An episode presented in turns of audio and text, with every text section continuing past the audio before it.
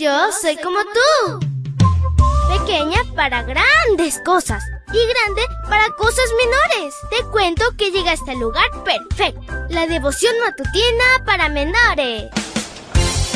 Una reflexión que se ajusta a tu edad, que te queda bien, ni muy grande ni muy chica. Adelante y bienvenido a nuestro mundo. Me alegra iniciar este lunes contigo, mi príncipe y princesa de Jesús. Toneladas de bendiciones te saluda tu amiga Linda.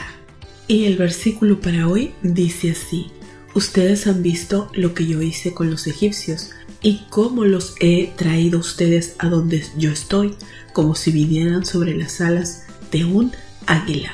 Éxodo 19:4. Y la historia se titula Alas de Águila. Viajar sobre las alas de un gran águila sería una experiencia espectacular. El pueblo de Israel volaba mientras los enemigos y las circunstancias adversas caminaban. El águila es una descripción adecuada de la protección que Dios le brindó a Israel. Las características de esta ave son asombrosas. Desde la antigüedad esta ave ha sido relacionada con el valor y la fuerza. Por eso es común encontrarla como símbolo de imperios, religiones, países, ejércitos y equipos deportivos. El águila concede una protección muy especial a sus polluelos. Cuando estos apenas tienen 45 días de haber nacido, los toma sobre sus alas para emprender el vuelo. Mientras los polluelos permanezcan aferrados a sus alas, nada malo les ocurrirá. Estarán seguros y tendrán alimento. El águila puede atravesar negros nubarrones, tormentas, relámpagos y sobrepasarlos, pues alcanza una altura de 10 kilómetros, de tal manera que encuentra el sol radiante, mira hacia abajo y ve la tormenta que superó. Cuando las águilas tienen hambre, pueden divisar a su presa a kilómetros de distancia.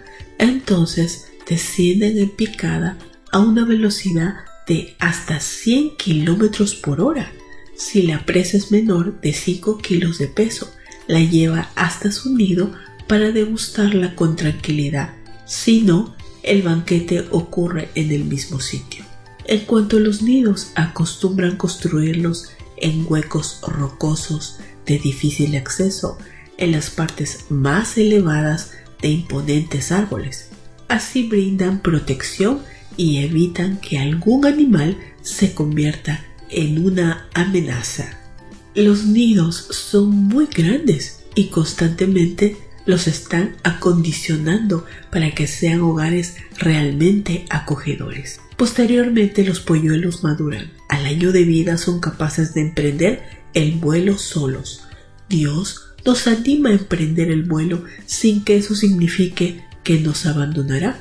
Solamente Él puede conducir nuestro vuelo a alturas y logros inimaginables.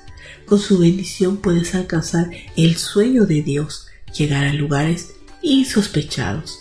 En última instancia, Dios quiere que llegues hasta el cielo para vivir con Él por la eternidad.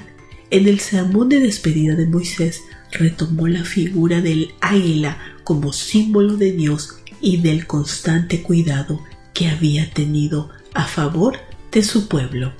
Querido Dios, gracias, porque tú eres un Dios maravilloso, Señor, porque así como el águila eres tú y nosotros tus polluelos. Gracias porque siempre nos arropas, nos bendices, nos proteges, nos provees todo lo que necesitamos. Ayúdanos a confiar en ti completamente en este día y todos los días de nuestra vida. Gracias, te amamos. En el nombre de Cristo Jesús. Amén y amén. Abrazo tototes de oso y nos vemos mañana para escuchar otra linda historia. Hasta luego. Hoy creciste un poco. Porque crecer en Cristo es mejor. La matutina de menores llegó por el tiempo y dedicación de Canaan Seventh Day Adventist Shores and Dear Ministry.